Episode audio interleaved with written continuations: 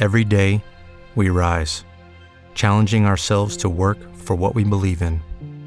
At U.S. Border Patrol, protecting our borders is more than a job, it's a calling. Agents answer the call, working together to keep our country and communities safe. If you are ready for a new mission, join U.S. Border Patrol and go beyond. Learn more at cbp.gov/careers.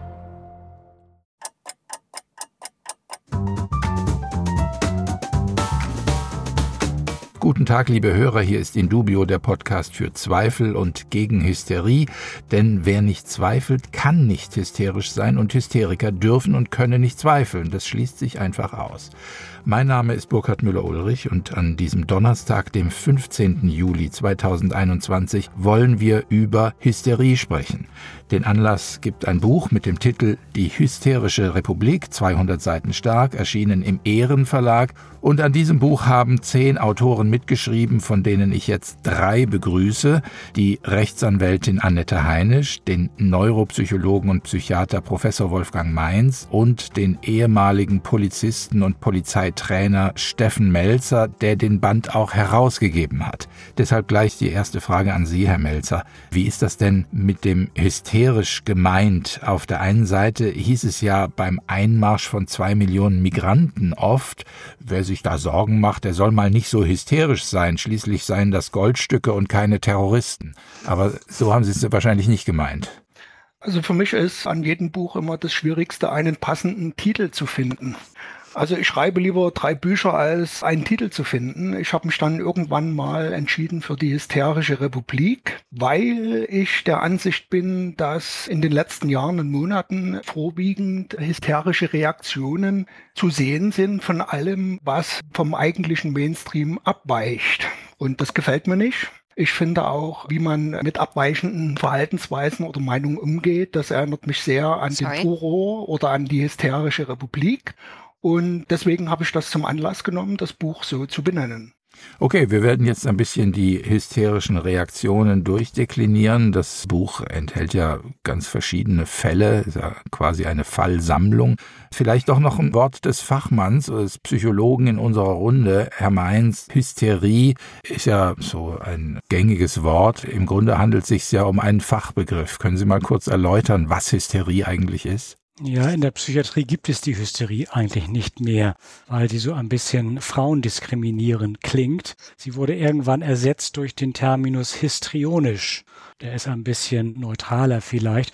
Und salopp formuliert versteht man darunter viel Wind um nichts oder viel Wind um wenig. Sie sagten Frauen verächtlich, weil hysterisch, da steckt ursprünglich die Gebärmutter drin im griechischen Terminus und es war eine Krankheit, die ja eben an Frauen festgestellt wurde. Genau, ja. Typischerweise assoziiert man mit diesem Begriff Frauen, aber das ist mittlerweile doch etwas zu kurz gedacht, auch wenn Frauen weiterhin sicherlich häufiger unter einer entsprechenden Persönlichkeitsstörung leiden. Okay, aber das alles ist im Grunde nicht gemeint, sondern es ist der saloppe und landläufige Begriff, sei nicht so hysterisch oder wir sind alle hysterisch oder was sind die wieder hysterisch? Frau Heinisch, wo machen Sie denn Hysterie in unserer Gesellschaft oder in unserer Republik aus? Also insgesamt praktisch genau in diesem Bereich, wo man sagt, es ist eine Überreaktion. Ich erlebe das selbst sogar in meiner anwaltlichen Tätigkeit. Ich bin das jetzt ja nun schon Jahrzehnte. Und im Verlauf der Zeit, wenn man früher sachlich über irgendetwas reden konnte, fangen die Leute jetzt immer an zu sagen, äh, bin ich schuld und was ist der andere für ein schlimmer Mensch? Oder ganz simpel, man hat hier eine Klage, ich bin angeklagt, ich bin doch kein Verbrecher, wo ich dann mal versuche zu sagen, nein, das geht jetzt hier vielleicht um ganz simple Dinge und das sollte man alles gar nicht so hochhängen. Aber das merkt man ja noch mehr eigentlich im politischen Bereich. Nur insgesamt habe ich immer so das Gefühl, der emotionale Überschwang, der ist ja wirklich eklatant und sehr, sehr anstrengend, weil man kaum noch irgendeine Debatte auf der reinen Sachebene führen kann, wo man mal sagen kann, gut, das könnte das Argument sein, dann hat man ein anderes Argument, man versucht sie abzuwägen. Schwierig, das ist ausgesprochen schwierig. Hm. Also es ist ja ein politisches Buch und wo ist Ihnen denn, Herr Melzer, fangen wir mal so an, in letzter Zeit und bei welcher Gelegenheit hysterisches Verhalten begegnet? Na, ich kenne ja einige Beispiele aus Potsdam. Vor einiger Zeit war hier eine Formation der Bundeswehr durch die Stadt marschiert, in Reihe und Glied. Und die hatten trainiert für einen internationalen Marschwettkampf. Und das hat einigen Einwohnern hier nicht gefallen. Und die haben daraufhin die Polizei informiert, dass hier eine unbekannte Marschformation durch Potsdam marschiert. Und dann auch noch mit einem Liedgut auf den Lippen. Sowas geht überhaupt nicht. Und die Polizei, die wurde informiert und die ist dann auch hingefahren. Und da hat sich sich also herausgestellt, dass ein Hauptmann mit einer Zugformation trainiert und das hat einigen Staub aufgewirbelt. Andererseits, was ich auch als etwas hysterisch empfinde, das sind die vielen Meldestellen, die hier wie Pilze aus dem Boden schießen. In Potsdam gibt es sogar eine Meldestelle für sexistische Werbung.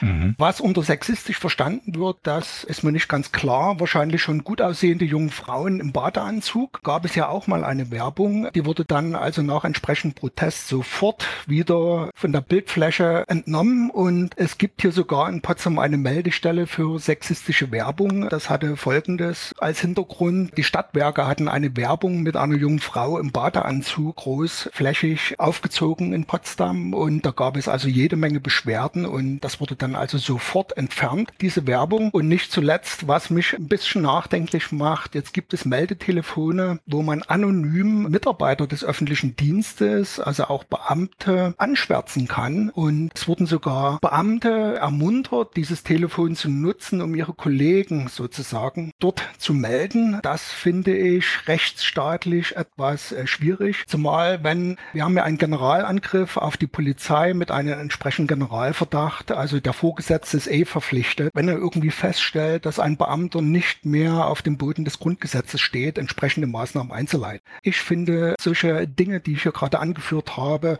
völlig überzogen, um nicht zu sagen hysterisch. Okay. fehlt also, natürlich noch vielleicht ja, ein Beispiel aus dem Bereich der Psychiatrie. Bei den Recherchen heute Morgen, wo ich nochmal einige Zahlen nachgeschaut habe, ist mir ein ganz eklatantes Beispiel aufgefallen. Sie alle wissen und sicherlich auch die Hörer, dass die Fallzahlen für psychische Störungen bei Flüchtlingen immer sehr, sehr hoch gehandelt werden. Da heißt es dann 40 bis 50 Prozent seien massiv traumatisiert, 20 bis 30 Prozent würden unter Depressionen leiden. Das ist so gängige Auffassung Auffassung und dann sah ich heute zufällig fast die Suizidrate von Flüchtlingen für die Jahre, für die drei Jahre von 2014 bis 2016. Da haben sich ganze 19 Flüchtlinge suizidiert. Das sind 20-fach weniger, als eigentlich nach ihrem Bevölkerungsanteil anzunehmen wäre. Was indirekt stark dafür spricht, dass sie psychisch offensichtlich deutlich, sehr viel deutlich stabiler sind, als sie gemacht werden. Wobei natürlich Selbstmord sicherlich auch kulturell konnotiert ist. Also ich weiß nicht, wie es in den Herkunftsländern, in den Herkunftskulturen so steht mit dem Selbstmord in Afrika. Keine Ahnung, muss ich zugeben. Aber habe ich versucht zu eruieren, mhm. ist mir in der Zeit nicht gelungen. Aber ich denke mal, ein Faktor von 20 wird dadurch nicht zu erklären sein. Mhm. Dann würde ja Selbstmord in solchen Kulturen praktisch gar nicht vorkommen.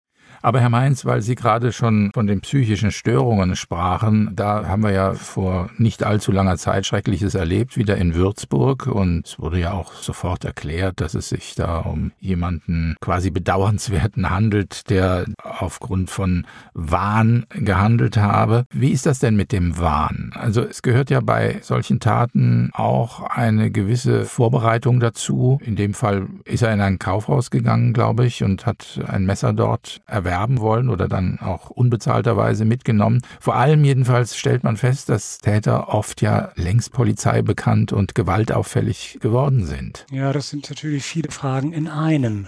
Ich glaube, dass der Erkenntnisstand zum gegenwärtigen Zeitpunkt nicht ausreicht, hier entweder das eine oder das andere anzunehmen. Also entweder festzustellen, der Täter hat in einem Wahn gehandelt, war also aller Wahrscheinlichkeit nach nicht schuldfähig, oder er hat entsprechend seiner dschihadistischen Überzeugung und Gesinnung gehandelt. Wir wissen nicht, ob der Täter vor der Tat eine solche Gesinnung gehabt hat und wie nahe er ihr stand. Wenn ich etwas ausholen darf, dann möchte möchte ich dieses Problem mal erläutern anhand eines Kommentars, den heute Herr Yüksel auf der Welt zum Besten gegeben hat. Einige haben ihn vielleicht gelesen. Er lässt sich dort über Maßen aus. Und dieser Kommentar ist ein reiner Hasskommentar, kann man so sagen. Gut, steht ihm zu. Und wenn der gute Herr Yüksel jetzt das Pech hätte, einen Wahn zu entwickeln, ein Verfolgungswahn, und im Zentrum dieses Wahns steht Herr Maaßen plus vielleicht alte Seilschaften aus dem Verfassungsschutz, die es auf ihn abgesehen haben, die ihn bedrohen, von denen er sich bedroht fühlt, die vielleicht auch seine Ehefrau auf dem Kicker haben. Er fühlt sich zunehmend in die Enge gedrängt, weiß keinen Ausweg mehr und beschließt, den Herrn Maaßen auf einer Wahlveranstaltung zu erschießen. Tut es. Dann hätten wir einen Fall, wo Herr Yüksel nicht schuldfähig wäre. Er hat sozusagen unter Wahneinfluss gehandelt. Gleichwohl war seine Gesinnung eng korreliert mit sozusagen der Tat, wenn man so will. Aber nie im Leben wäre in gesunden Tagen auf die Idee gekommen, Herrn Maaßen umzubringen. Und da gibt es also etliche Möglichkeiten. Auch dieser Täter kann ein Dschihadist gewesen sein, der aber im psychisch gesunden Zeiten immer noch eine Tötungshemmung hatte. Und diese Tötungshemmung kann weggefallen sein. Es kann auch sein, dass dieser Täter bis zu dem Attentat in Würzburg mit dem Dschihadismus und dem IS nichts am Hut hatte, sondern es rein wahninduziert ist. Zugleich, und das ist denn das Letzte, was ich dazu sagen will, muss man annehmen, und da hat die Psychiatrie bisher wenig an Erkenntnissen zu bieten, dass muslimische Männer vorrangig, die aus archaischen muslimischen Gesellschaften stammen, einfach ein höheres Risiko haben, wenn sie dann wahnhaft oder schizophren erkranken, ein religiöses Warnthema zu entwickeln. Und das ist im Falle, das ist meine These, des Islam eben doch häufig mit Gewalt gegen Andersgläubige, Andersdenkende verbunden. Mhm. Und so dass wir zum gegenwärtigen Zeitpunkt einfach noch zu viele offene Fragen haben, um das wirklich fundiert beurteilen zu können. Ja, jetzt ist Herr Mainz ja quasi in Vorlage getreten mit einer sehr intrikaten Lage. Also aus psychiatrischer Sicht ist das Bild durchaus unklar. Mich würde jetzt mal interessieren, einerseits aus der Polizeipraxis, Herr Melzer, und vielleicht auch dann später mit einer rechtlichen Beurteilung von Frau Heinisch, wie gehen wir mit solchen Lagen um? Herr Melzer, eines der wahrscheinlich schwierigsten Probleme, mit denen ein Polizist konfrontiert werden kann, ist ein geistesgestörter Täter. Kann man das irgendwie trainieren? Das ist richtig.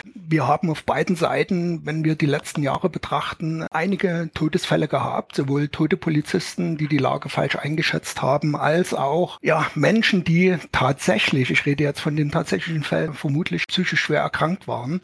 Die Skala der Missverständnisse ist außerordentlich breit gefächert. Wichtig ist, dass Polizeibeamte überhaupt ein Grundwissen über psychische Erkrankungen haben. Es gibt hier zwischen den Länderpolizeien sehr, sehr große Unterschiede. Ich muss es mal so sagen. Ich hatte 2015 in der deutschen Polizei, also eine Gewerkschaftszeitschrift bundesweit, einen etwas längeren Artikel geschrieben, Umgang mit psychisch gestörten und erkrankten Personen im polizeilichen Einsatz, hat mir ganz viel Anerkennung gebracht, deutschlandweit, außer in Brandenburg. Hamburg. Hier hat man das als Kritik gesehen und nicht so gern gelesen. Dann rief mich der Chefpsychologe der bayerischen Polizei an, hat mir gratuliert zu diesem Artikel und hat nochmal darauf Wert gelegt, wie wichtig es ist, dass Polizisten solche polizeilichen Lagen trainieren und über ein Grundwissen verfügen. Es geht nicht darum, vor zu diagnostizieren, ob der schizophren ist oder ein Psychopath ist oder ähnliches. Darum geht es überhaupt nicht. Ja, das steht mir auch nicht auf Aber, die Stirn geschrieben. Im, äh, richtig, Falle. das könnte vielleicht nicht mal ein Arzt auf Anhieb sagen, aber wichtig ist, dass diese Personen deutlich anders reagieren als sogenannte gesunde Menschen. Also aber sagen Sie mal inhaltlich, ist, worauf kommt es da an? Was muss man Distanz, Distanz und nochmals Distanz. Also es ist bekannt, es gibt verschiedene Erkrankungen, Schizophrenie zum Beispiel, kommt noch Alkohol- und Drogenmissbrauch dazu.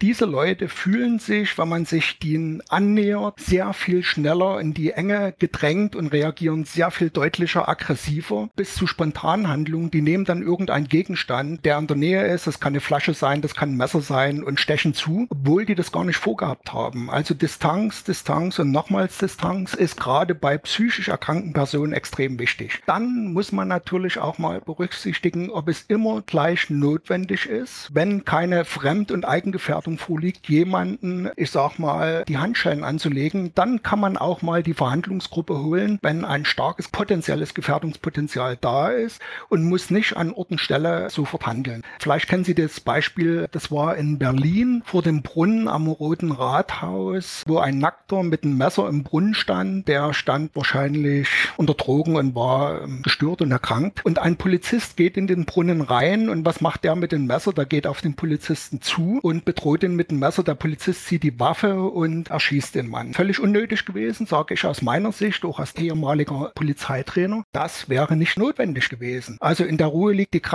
wenn keine akute Gefahr da ist. Muss man sich deutlich mehr Zeit nehmen bei der Klärung von solchen polizeilichen Sachverhalten, als wenn ich zu Müller-Lieschen nach nebenan fahre, weil da ein Anruf kam wegen häuslicher Gewalt oder ähnliches. Mhm. Also uns allen steht ja wahrscheinlich vor Augen der Fall George Floyd und äh, vielleicht haben viele von Ihnen und von unseren Hörern auch diese Videosequenzen gesehen, die dann um die Welt gingen. Das Knien da, was ja wohl regelgerecht war, wenn ich richtig informiert bin. Also nach den polizeilichen Regeln ist das wohl zum Fixieren des Delinquenten der richtige Vorgang, nach amerikanischen ja. Regeln, oder? Wenn ich da mal kurz einhaken darf, mhm. es gibt ein bekanntes Phänomen, das tritt weltweit auf, das heißt der sogenannte lagebestimmte Erstickungstod. Das sind faktisch Unfälle bei Festnahmen. Ich sag's mal so, der Polizist kniet auf dem Brustkorb zum Beispiel, der Mensch bekommt keine Luft und fängt an, sich zu wehren. Dieses Wehren nimmt der Polizist als Widerstand wahr und drückt noch mehr auf den Brustkorb und dann kann es halt zum Kollaps kommen, zum Erstickungstod. Das passiert und das sollte man als Polizist eigentlich wissen.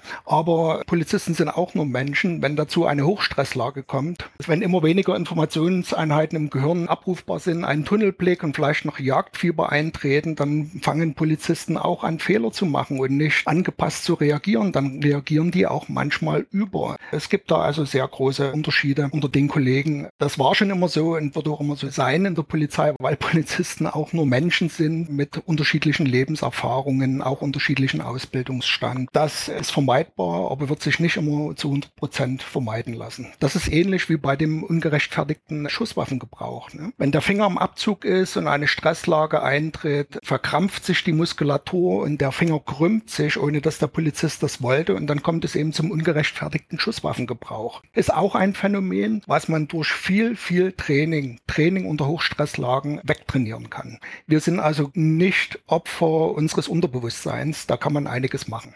So, Frau Heinisch, jetzt kommt auf Sie eine sehr schwierige Lage zu, wenn ich das richtig sehe.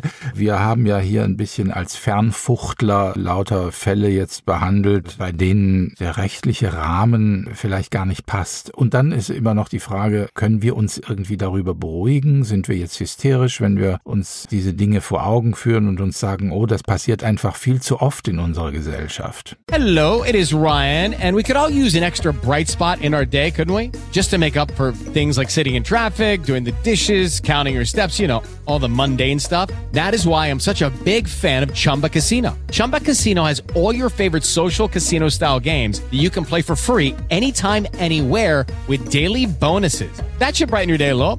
Actually, a lot. So sign up now at chumbacasino.com. That's ChumbaCasino.com. No purchase necessary. VGW. Void were prohibited by law. See terms and conditions. 18 plus. Lucky Land Casino. Asking people, what's the weirdest place you've gotten lucky? Lucky? In line at the deli, I guess? Aha, in my dentist's office. More than once, actually. Do I have to say? Yes, you do. In the car before my kids' PTA meeting. Really? Yes. Excuse me, what's the weirdest place you've gotten lucky? I never win and tell. Well, there you have it. You can get lucky anywhere playing at LuckyLandSlots.com. Play for free right now. Are you feeling lucky? No purchase necessary. Void where prohibited by law. 18 plus. Terms and conditions apply. See website for details. Das ist eine gute Frage. Wir müssen da vielleicht auch mal ein paar Dinge auseinanderhalten. George Floyd ist jetzt etwas, diese ganze Situation, die hier in Deutschland nicht ganz so virulent ist. Das heißt, das ist eine Problematik, die wir beobachten können, die aber nicht so unmittelbar unser täglich Brot ist. Was ich in dieser Situation besonders bedauerlich fand, ist, dass aus meiner Sicht ein fairer Prozess kaum gewährleistet war. Nach der ja doch sehr heftigen Reaktion in der Öffentlichkeit ist es sehr, sehr schwierig, dann dem Angeklagten und auch dem Opfer, beides muss man ja sehen in einem Prozess auch, wirklich fair gegenüberzustehen. Die Atmosphäre war sehr aufgeheizt und das ist, glaube ich, noch ganz milde beschrieben. Wir haben ja in den letzten Jahren, was uns hier ein wenig mehr betroffen hat, sind sind Leute, die mit Macheten rumlaufen, mit Messern rumlaufen. Überhaupt eine Art und Weise des Umgangs oder auch der Kriminalität, die uns früher jedenfalls nicht so unbedingt geläufig war. Es war in Deutschland generell nicht üblich, dass man in höherem Maße und Umfang Messerkriminalität hatte oder Streitigkeiten damit hatte. Da sind einfach neue Qualitäten und auch neue Erfahrungen auf uns zugekommen, die sicherlich auch erst einmal eingeordnet werden müssen. Und ich denke mir, für die meisten Bürger ist auch diese Diskussion, haben die ein Wahn oder nicht, noch relativ abstrakt. Denn wenn Menschen da tot sind, dann ist es zunächst einmal vollkommen egal, ob die Leute schuldfähig sind oder nicht. Wir haben hier ein ganz schlimmes Verbrechen oder ganz schlimme Verbrechen. Wir haben hier Opfer. Und selbst wenn sie nicht zu Tode kommen, so leiden sie häufig unter den Folgen ihr ganzes Leben lang. Und wie gehen wir damit adäquat um? Das ist sicherlich nicht nur eine Frage des Rechtsstaates. Da kann auch ein Prozess. Ich höre immer wieder auch in, in amerikanischen Sendungen oder sowas. Man will aber wenigstens Gerechtigkeit haben oder sonst mhm. etwas. Das ist sicherlich ein wichtiger Aspekt. Leid kann man damit nicht beseitigen. Und was mir wichtiger wäre, ist zu überlegen, wie man das von vornherein verhindern kann. Das Leid, das nicht passiert, das ist ja eigentlich das, was wir wünschen. Denn hinterher, wenn das Kind im Brunnen gefallen ist, ist es immer sehr schwierig, das zu beurteilen. Ich finde, Herr Mainz hat auch die Schwierigkeiten eigentlich mal sehr schön dargelegt, die man auch vor Gericht hat. Ist der jetzt krank? Ist der schuldfähig? Wie soll ich das als Jurist wissen? Hm. Keine Ahnung. Und wenn er wirklich schuldunfähig ist, wenn der in irgendeinem, sagen wir es mal, durchgeknallten Zustand ist, dann ist er sicherlich wohl nicht im Gefängnis, sondern in irgendeiner geschlossenen Psychiatrie oder so etwas besser aufgehoben. Ich weiß es nicht. Als Bürger, auch als Jurist, stelle ich mir dann immer die Frage, wie sinnvoll ist es denn dann, wenn man so die Zahlen oder die Behauptungen liest, es gibt so und so viel angeblicher schwer traumatisierte und psychisch Kranke oder Gefährdete, ob es dann nicht vielleicht umso klüger wäre, darauf zu achten, wer zu uns käme, so unter dem Sicherheitsaspekt. Denn wenn das so ist und wir dann damit rechnen müssen oder auch Verständnis haben müssen, dann wäre mein Verständnis in erster Linie, dass wir Menschen, die so offensichtlich ein erhöhtes potenzielles Risiko darstellen, bei einem Mitgefühl für sie, vielleicht doch nicht so einfach in unser Land lassen. Ja, wenn ich kurz was dazu sagen darf, da möchte ich Frau Heinisch natürlich vollkommen zustimmen. Oder möchte ich ergänzen, wenn Sie einmal hier sind, muss man sich Wege offen halten, sie wieder loszuwerden unter bestimmten Umständen. Und ich glaube, im Fall dieses Somalias wäre der Punkt gewesen, in einem aus meiner Sicht funktionierenden Rechtsstaat, der den Sicherheitsauftrag für seine Bürger ernst nimmt, als der im Januar in dem Obdachlosenheim Mitarbeiter und andere Bewohner mit mit dem Messer bedroht hat, das nicht sozusagen folgenlos zur Kenntnis zu nehmen und möglicherweise für Folklore zu halten, sondern der hätte eigentlich dann sofort nach Ausnüchterung in ein Abschiebegefängnis gehört und hätte abgeschoben werden müssen, was im Falle Somalia schwierig ist, das weiß ich, aber das wäre eigentlich der aus meiner Sicht richtige Weg gewesen. Hinzu kommt, dass der Betroffene ja fünfmal in der Psychiatrie war und die Rechtslage ist so, die Rechtslage hat sich immer weiter verdichtet in diese Richtung,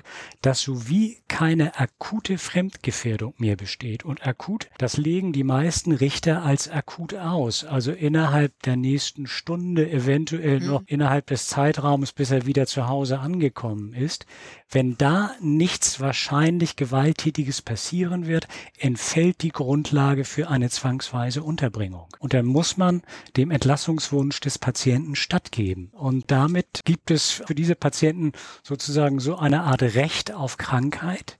Und der Schutz der Allgemeinheit hat in den letzten Jahrzehnten einen zunehmend geringeren Stellenwert, logischerweise, bei dieser Entwicklung eingenommen. Also da kann ich, ich auch mal einhaken. Okay. Es ist wirklich akut, wenn ich das nochmal sagen darf. Das ist auch übrigens sehr schwierig für Gutachter. Und akut bedeutet wirklich, wenn der jetzt nicht gerade mit dem Messer auf einen losgeht und man sagt, naja gut, jetzt im Moment ist er auch gerade ruhig, dann wird er wirklich wieder auf die Allgemeinheit losgelassen, wenn ich das jetzt mal so ja. salopp formulieren ja. darf. Und da passiert immer wieder was. Und da wäre vielleicht auch eine Änderung des rechtlichen Rahmens mal anzudenken, denn es kommt ja immer wieder vor, dass es dann heißt, ja, warum hat der Gutachter nichts gesagt und warum ist er auf freiem Fuß? Ja, weil das ist halt so. Aber ob das so richtig ist, ist schon eine Frage. Man kann nicht umgekehrt jeden, der potenziell gefährlich sein könnte, irgendwie hinter Schloss und Riegel packen. Das geht natürlich auch nicht, ist mir vollkommen klar. Aber hier auch bei diesem Fall wissen wir ja, er war mehrfach schon auffällig und auch ich bin der Ansicht, dass hier vielleicht gerade in solchen Sachen, die ja schon so auffällig sind, durchaus ein härteres Durchgreifen zum Schutze der Bevölkerung notwendig wäre. Auch zum Schutz ja. übrigens ja nicht nur der deutschen Bevölkerung, sondern auch anderen Leuten, auch in Asylheimen, mit denen er wohnt, dass jedes Menschenleben ja. zählt. Aber dafür fehlen mittlerweile die rechtlichen Voraussetzungen. Und ja. das Gesetz ist das eine, also die Unterbringungsgesetze der einzelnen Bundesländer.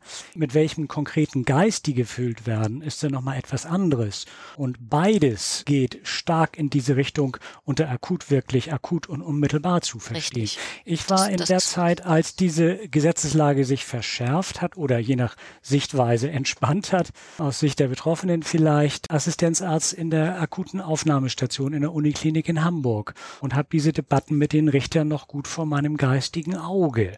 Und man hat, das kommt hinzu, ich nehme mal an, dass das in anderen Bundesländern nicht anders ist, bei den Richtern, die sich mit dieser Materie beschäftigen, also den Richtern vom Betreuungsgericht, das ist oft nochmal eine sehr spezielle Auswahl von Richtern. Einmal hat man wenig mit Recht zu tun, das ist alles sehr übersichtlich und zweitens sind das oft auch politisch stark motivierte Leute, die eine bestimmte Richtung eben forciert haben. Und dann war irgendwann, waren wir so weit zu sagen, okay, akut heißt von hier auf dem Weg zur U-Bahn. Die war 20 Minuten entfernt.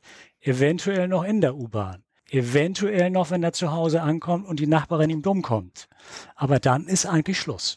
Und das ist doch ein sehr kurzer Erwartungshorizont, zumal man den Patienten dann sieht unter meist medikamentösem Einfluss. Der ist ja nicht mehr in dem mhm. Zustand, in dem er aufgenommen worden ist. Ja, so wird es auch bei dem Somalier gewesen sein. Er wird aufgenommen worden sein, wird ein Medikament bekommen haben, vielleicht nochmal, hat die Nacht wahrscheinlich geschlafen, möglicherweise morgens geduscht und gefrühstückt, keine besonderen Vorkommnisse.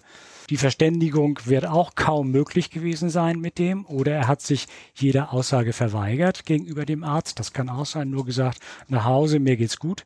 Dann sind die Hände gebunden. Und hm ich will jetzt keinen großen Monolog halten, aber ich tue es, glaube ich. Wenn man glaubt, dass die Einrichtung einer gesetzlichen Betreuung, also die Bestallung eines Betreuers, der sich um den kümmert, an diesem Dilemma etwas ändern könnte, der irrt sich. Denn der Betreuer kann auch nur bei Selbstgefährdung eine Unterbringung veranlassen.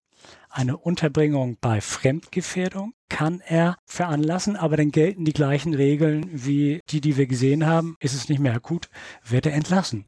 Also es gibt de facto kaum Möglichkeiten, einen potenziell gefährlichen Schizophren gegen seinen Willen festzuhalten, solange der keine relevante Straftat begangen hat. Und das, obwohl das Tötungsrisiko von Schizophren 20-fach gegenüber sozusagen der Normalbevölkerung erhöht ist. Das ist ja kein Pappenstiel. Hm. Also, ich wollte nur, wenn Herr ich schon mal ja. ganz kurz was ergänzen darf, ich wollte nur sagen, die Polizei ist nicht in der Lage, gesellschaftliche Fehlentwicklungen zu korrigieren. Dafür sind die nicht aufgestellt, das sind keine Sozialingenieure. Wenn die Polizei vor Ort kommt, geht es eigentlich nur noch um Schadensbegrenzung. Dann ist das Ereignis meistens schon eingetreten. Und ich will noch mal ganz kurz noch mal was sagen, psychisch erkrankt oder nicht, dass, wenn es darum geht, um Fremdgefährdung, dann muss das im Hintergrund stehen, weil dann geht es darum, die Allgemeinheit Allgemeinheit, also andere Menschen zu schützen. Dann kann der Polizist keine Rücksicht darauf nehmen, ob eine Person psychisch gestört oder erkrankt ist. Das muss dann nachrangig sein und hinten anstehen. Ich wollte es nur noch mal klarstellen. Also Herr Melzer hat ja jetzt im Grunde genau die zwei Ebenen benannt, auf denen Ihr Buch spielt. Einerseits Polizei, andererseits Gesellschaft oder wenn man es noch ein bisschen ausführlicher machen wollte, da gibt es die fallbezogenen Betrachtungen, mit denen wir jetzt gestartet sind. Da sind die Polizei und der Delinquent und vielleicht auch noch der Psychiater involviert. Und auf der anderen Seite geht es um Öffentlichkeit, um Medien, um Politik. Herr Melzer hat ja in dem etwas lustigen Start Art darauf hingewiesen, mit was für Dingen unsere Polizei sich jetzt beschäftigt, mit Meldestellen, die eingerichtet werden für alles Mögliche, nur nicht offenbar für gravierende Dinge, die eigentlich im Fokus stehen sollten. Ja, und jetzt ist die Frage. Auf der einen Seite haben wir so einen kalten und fast mitleidlosen Blick von Politik und Medien darauf, der uns beruhigen soll stellt euch mal nicht so an, das ist eben die Gesellschaft und man muss das alles täglich neu aushandeln. Und wer sich darüber aufregt, der ist eben hysterisch. Und auf der anderen Seite versuchen sie ja mit dem Anti-Hysterie-Titel etwas anderes zu bewirken. Und das wollte ich gerne noch mal ein bisschen genauer herausarbeiten. Vielleicht können wir mal da auch vielleicht in einzelnen Fällen besprechen, wo sehen Sie die Gesellschaft hysterisch?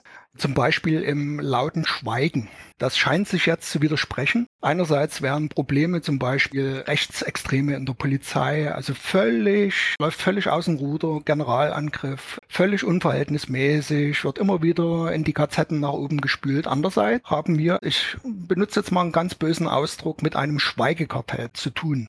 Das betrifft nicht nur, dass die Nationalität der Täter in den Medien oftmals nicht mehr genannt werden, wo mir einige Ostdeutsche dann auch sagen, Mensch, man muss wieder lesen wie zu DDR-Zeiten, was nicht drinne steht, was nicht genannt wird, ist das eigentlich Wichtige. Ja, das kann sein. Ich nenne mal ein Beispiel. Wir haben hier in Potsdam am Hauptbahnhof hatten wir viele Jahre einen Kriminalitätsbrennpunkt oder Schwerpunkt. Der Bürgermeister hat das jahrelang abgestritten.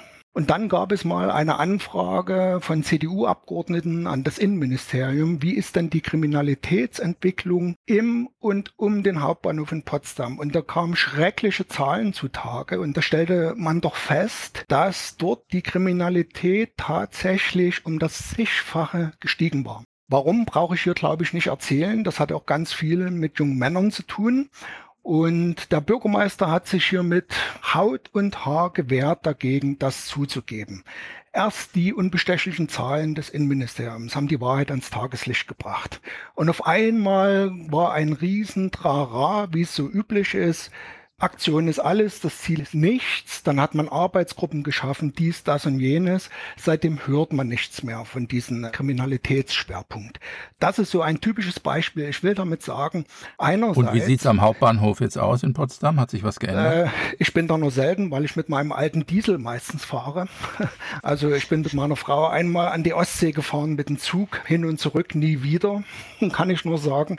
Das war ein bleibendes Erlebnis, Pleiten, Pech und Pannen. Also ich meide den Hauptbahnhof, wo ich noch kann. Und man liest nichts mehr davon. Ich verfüge über keine aktuellen Zahlen, wie die Kriminalitätsentwicklung inzwischen verläuft. Kann ich nicht sagen. Es ist nichts abrufbar, mit anderen Worten. Das Problem ist natürlich die CDU, wo sie noch in Opposition waren hier in Brandenburg. Ich bin ja CDU-Mitglied im Übrigen seit einigen Jahren. Dann haben die natürlich viele kritische Anfragen gestellt, als wir noch einen SPD-Innenminister hatten. Jetzt haben wir einen CDU-Innenminister und die kritischen Anfragen bleiben aus. Das finde ich aber sehr schade, denn ich bin ja. häufiger mal beim Potsdamer Hauptbahnhof. Das würde mich jetzt Aha. schon mal interessieren, in welche Gefahr ich mich da begebe. Ja, ein Lieblingsthema von Politikern ist ja die subjektive Kriminalitätsbedrohung. Die sagen also, Kriminalität ist alles nur Einbildung. Der Bürgermeister von Potsdam, ich war selbst mit dabei, der meinte, naja, am Potsdamer Hauptbahnhof, da haben ein paar Frauen Angst, das ist alles. Das ist ein Lieblingsthema der Politik. Also es geht nicht um die tatsächliche Kriminalitätsbelastung, es geht um die subjektiv empfundene Kriminalitätsbedrohung. Ich dekodiere mal, wer Angst vor Kriminalität hat, hat ein Ding an der Klatsche. Es gibt faktisch keine besondere Kriminalität. So ist es aber nicht. Also normalerweise passiert ihnen nichts am Potsdamer Hauptbahnhof. Wenn sie dort nach 22 Uhr lang gehen, ist es vielleicht schon eine ganz andere Sache. Aber ich glaube auch das Ganze, was die Hysterie ausmacht, wir sprachen ja vorhin über diesen Artikel. Ich hatte ihn gelesen, den Kommentar von Dennis Yücel und auf Maßen auch diese Reaktion auf eine Kritik, dass der öffentlich-rechtliche Rundfunk seine Aufgaben vielleicht doch nicht immer zur vollsten Zufriedenheit der Bürger wahrnimmt, was ja eine berechtigte Kritik ist. Man kann diese Ansicht teilen, man kann auch gegenteiliger Ansicht sein, aber jetzt, was da jetzt über ihn hereinbricht, das ist doch eigentlich das Musterbeispiel einer hysterischen Überreaktion von Menschen, die sich ganz offensichtlich für sakrosankt halten, für heilige Kühe, denen man jetzt nicht mehr an den Karren fahren darf. Für mich war das eigentlich so ein wunderbares Beispiel, was heutzutage abgeht. Irgendjemand sagt etwas, dann kommt ein Riesenbohai. Also Arbeitskreise sind ja übrigens auch immer dann ein ganz bekannter und beliebter Weg, ein Thema endgültig zu begraben, wenn sonst nichts hilft. Wenn du mal nicht weiter weißt, gründe einen Arbeitskreis oder so. Ist ja ganz bekannt. Aber ob es jetzt diese Reaktion war bei Maßen oder bei allem Möglichen, in dem Moment, wo einige Leute, die geben die Linie vor und andere sagen, Ich sehe das aber anders und das kann ich ja aus vernünftigen Gründen machen. Ich habe ja auch das Recht, eine andere Ansicht zu haben. Aber dieses Recht, eine andere Ansicht zu haben, steht in Deutschland nicht allzu hoch im Kurs und es schaukelt sich dann auch immer weiter hoch, von beiden Seiten natürlich. Natürlich muss man Gegenwind auch abkönnen, aber das gilt eben für beide Seiten. Das scheint aber in unserem Land heute nicht mehr so besonders gut zu funktionieren. Insofern fand ich den Titel, wir hatten uns damals darüber unterhalten, das war wirklich ja sehr schwierig. Die hysterische Republik fand ich persönlich wirklich sehr, sehr passend. Denn wir sind hier alle auf Kante genäht und hauen und stechen, anstatt einfach mal zu sagen, hier ist ein Problem, das fängt ja schon an, wir haben kein Problem. Punkt eins. Und wenn, dann waren wir es nicht. Also es kommt mir als Anwalt so richtig typisch vor, wenn man irgendetwas sagt, dann sagt der Gegner immer, also ich war es nicht, das war der andere. Und wenn das doch so ist, dann war es aber eigentlich richtig und überhaupt. Und so läuft die ganze Diskussion, anstatt einfach mal zu sagen, ja, okay, da ist jetzt ein Problem. Wie können wir das denn lösen? Welche Möglichkeiten gibt es? Dann holt man sicherlich auch Fachleute. Ein sehr interessantes Kapitel in diesem Buch ist ja auch von Alexander Freitag, nicht käuflich, aber mietbar über die nützlichen Idioten. So sowohl aus Wissenschaft wie auch aus den Medien. Man holt sich dann immer genau das, was man braucht, aber das andere, das wird unterdrückt. Das darf nicht sagen. Und es wird auf jede Art mundtot gemacht. Das ist schon ein hysterisches Geheule, was man oft hört, wenn jemand wagt, etwas anderes zu sagen das ist jenseits einer vernünftigen erwachsenen Debatte über Themen. Also infantil und hysterisch sind immer die Begriffe, die mir in den Sinn kommen, jedenfalls. Wobei ja genau dann das widerspielt, was Annette Heinisch gerade gesagt hat, Ausgrenzung. Ja, dann gibt es diejenigen, die sagen, ja, Cancel Culture gibt's doch nicht. Also sie können doch auch alles sagen und Ausgrenzung gibt es nicht. Sie können alles sagen. Da wird also die Bedrohung, so wie sie in physischer Hinsicht als eine Fantasie, als eine subjektive Gefühlslage dargestellt wird, wird auch tatsächlich das Abschalten von Kanälen, das Deplatforming, wie es modern heißt, auch als ein Spleen der Betroffenen hingestellt. Insofern kann man es natürlich auch positiv sehen, dass die Welt Herrn Dütschel nicht gecancelt hat, sondern ihm weiterhin eine Auftrittsmöglichkeit bietet. ja. Hat alles zwei Seiten. Ja, und dann schauen Sie mal die Kommentare. Ich habe wirklich, kurz bevor wir das hier hatten, hatte ich die Welt durchgeguckt. Ja. Da ist doch eine Kommentarspalte, sind Sie für oder dagegen? Ich weiß es nicht mehr, 200 waren seiner Ansicht, 1800 yeah. teilten sie nicht. Und da sieht man jetzt doch schon die veröffentlichte Meinung, auch dieses, was ihm da für ein Forum geboten wird. Ich persönlich finde yeah. es übrigens vollkommen in Ordnung, dass ich auch solche Meinungen, ich fand es auch als Hasstirade, aber gut. Ich bin da ja sehr frei. Also jeder soll seine Meinung äußern, das muss nicht meine sein. Ich kann ja auch viel lernen oder manchmal Aspekte, die ich selbst nicht gesehen habe. Ist ja alles gut, wenn das auf dem Tisch kommt.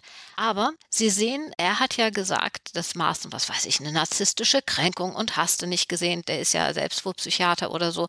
Und im Volk, die Leute, die das lesen, die sind aber auf Seiten von Maßen. Die haben genau dasselbe Empfinden, dass der öffentlich-rechtliche Rundfunk seine Aufgaben nicht mehr richtig erfüllt. Ja. Wenn man sich das vom NDR mal anschaut, was denn da steht, sie sind der Verfassung verpflichtet, der Wahrheit steht ausdrücklich. Ich habe mir nämlich nach dieser ganzen Sache mir mal den NDR-Staatsvertrag angeschaut. Da stehen ja ganz klare vertragliche Pflichten drin und eine ganze Menge Leute sind der Ansicht, das ist schon richtig, was Herr Maaßner sagt, der kommt dann nicht ganz seinen Verpflichtungen so nach. Aber die haben ja wohl auch, weil vereinzelt, nicht unbedingt die Macht. Und derjenige, der die Macht hat, das oder diejenigen, die sind entweder ein Schweigekartell, manchmal schweigen sie Dinge tot, oder aber sie gehen in eine andere Richtung und das eben auch, wie Herr Freitag hier auch dargestellt hat, nicht als Verschwörungstechnik, sondern das ist eine In-Group, die sieht eine Welt auf eine bestimmte Art und möchte ihre Weltanschauung auch möglichst weitgehend durch durchsetzen und hat dabei vergessen, dass es Menschen gibt, die auch ganz legitim eine andere Ansicht vertreten können. Und jetzt kommen wir zum Thema hysterisch. Anstatt einfach zu sagen, ja, wie ist denn das? Was können wir denn da machen? Kann man irgendwas daran ändern? Es ist ja schon nicht gut, wenn viele Menschen glauben, selbst wenn es irrig wäre, aber wenn sie den Eindruck haben, die öffentlich-rechtlichen Sendeanstalten berichten nicht objektiv und neutral, dann halte ich das für ein Problem, über das man einfach mal reden sollte und wo man überlegen muss, wie kann ich dieses Problem lösen. Aber so passiert es heute nicht, wenn man gegen die Energiewende ist oder gegen irgendetwas wenn man einfach nur sagt, so funktioniert es nicht, anstatt dass man sich hinsetzt und sagt, was können wir denn tun, damit es gut funktioniert, wird man mundtot gemacht und damit werden Probleme nicht gelöst, wir häufen sie nur noch an. Und diejenigen, die das sehen, werden natürlich immer aufgeregt und sagen, oh Gott, wir haben einen riesen Berg vom Problem. Wie sollen wir das nur lösen? Das kann nicht gut enden, wenn wir nicht einfach mal wieder ein bisschen Dampf ablassen, zur Ruhe kommen und vernünftig erwachsen über wirklich divergierende Ansichten reden und versuchen dann auch eine gemeinsame Lösung zu finden und vernünftig und ruhig auch darüber zu sprechen, dass bestimmte Entwicklungen eben durchaus positive Seiten haben, aber im Laufe der Zeit vielleicht auch die negativen anfangen stärker zu werden. Ich denke natürlich wieder an diese Geschichte von Würzburg. Das berührt ja auch die Frage, wenn man schizophrenen Erkrankten ihren Willen gibt, dass sie sich sofort wieder entlassen wollen, dass man ihnen die Chance gibt, ihre Krankheit effektiv zu behandeln und ihnen zu helfen, irgendwann wieder einen sozusagen normalen Platz in der Gesellschaft ausüben zu können. Sozusagen dieses Recht auf Krankheit das ist etwas, was sich in den letzten Jahrzehnten stark durchgesetzt hat. Und alles, was irgendwie mit Zwang zu tun hat, auch wenn es, ich weiß, es ist ein heikles Thema, aber auch wenn es letztlich im Interesse des Betroffenen ist, ist völlig tabuisiert. Der Zug ist in diese Richtung abgefahren und es geht so weit, dass auch wenn ein Patient endlich einmal, nachdem etliches passiert ist, zwangsweise länger eingewiesen worden ist, dass es mittlerweile für die behandelnden Psychiater und das Pflegepersonal nicht mehr selbstverständlich ist, den gegebenenfalls vorübergehend auch ausdrücklich gegen seinen Willen, sprich zwangs zu behandeln. Der bleibt in seiner Psychose gefangen, steht den ganzen Tag im Flur und guckt auf den Fußboden oder an die Decke und es wird so zur Kenntnis genommen. Er hat das Recht auf seine Krankheit oder anders formuliert, man nimmt ihm die Chance, gesund oder zumindest teilgesund zu werden. Ein anderes Tabuthema ist neben den psychischen Erkrankungen, ob die jetzt vorgeschoben sind oder tatsächlich vorhanden sind, ist einfach mal, dass Menschen hierher kommen aus einem anderen Kulturkreis und die haben eine andere Art, Konflikte zu bewältigen. Ich kenne das von Polizisten, von Polizeikollegen, die im Ausland waren. Einer hat erzählt, zum Beispiel in Albanien ist es also bis vor einigen Jahren durchaus so gewesen, dass dort noch die Blutrache herrscht. Und Albanien liegt in Europa, ist also gar nicht so weit weg. Ein Polizist hat dort völlig andere Aufgaben wie ein deutscher Polizist der setzt sich dann mit den verfeindeten Familien an einen Tisch und ist dort eine Art Mediator. Wenn der nach deutschen Maßstäben handeln würde, also Strafverfolgungszwang oder ähnliches, könnte er dort nichts bewirken. Und Menschen, die anders sozialisiert sind, jeder Soldat, jeder Polizist weiß, wenn er in ein Krisengebiet kommt, dort herrscht eine andere Einschreiteschwelle als in Deutschland. Wer als Zweiter schießt, hat verloren. Und das muss man einfach beachten, dass diese Menschen eine andere Art haben, Konflikte zu klären. Das ist ein tabuisiertes Thema und wer das anspricht, der ist schon verdächtig. Aber solange man dieses nicht berücksichtigt, werden wir in Deutschland immer und immer wieder vor den gleichen Problemen stehen und die Polizei im Übrigen auch. Also, wir hätten jetzt einige Tabuthemen immerhin angesprochen, und zwar aufgrund dieses Buches Die hysterische Republik, das von Steffen Melzer herausgegeben wurde und jetzt gerade erschienen ist. Und ein, ja, ich würde sagen, republikanisches Themenspektrum enthält, was sich in unserer bisschen meandernden Diskussion auch abgezeichnet hat, weil es eben da um Polizei und Politik und Medien und Migranten geht. Von den zehn Autoren haben drei mitgewirkt und äh, damit danke ich Annette Heinisch, Wolfgang Mainz und Steffen Melzer.